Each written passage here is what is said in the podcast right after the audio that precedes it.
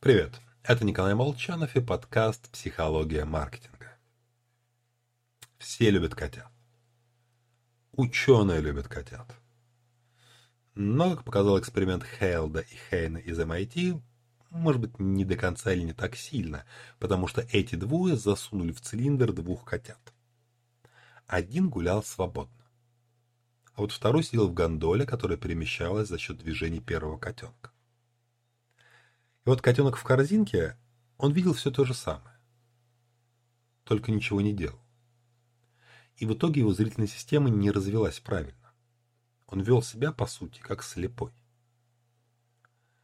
Одних глаз для зрения недостаточно.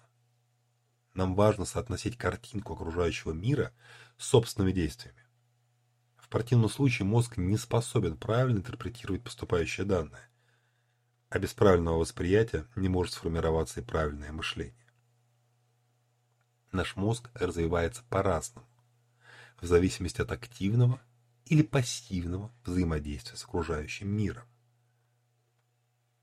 Человека мы, конечно, в корзинку не запихнем, но все же, наша личность точно так же формируется в результате поступков, а не наблюдений за тем, как действуют другие можно бесконечно читать разных лайфах, хаках, идеях, смотреть мотивирующие ролики.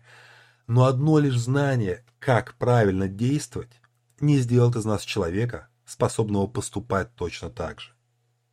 Новые черты личности, модели поведения появляются в результате реальных поступков, действий.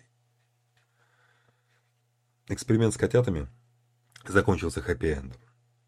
Их выпустили свободно бегать уже через пару суток пассивный котенок освоился и стал вести себя нормально. Так что и у нас, если мы захотим изменить себя, тоже есть шанс. Не сидите, действуйте, ведите себя активно и взаимодействуйте с окружающим миром по всем направлениям. Так будет лучше всего. С вами был Николай Молчанов.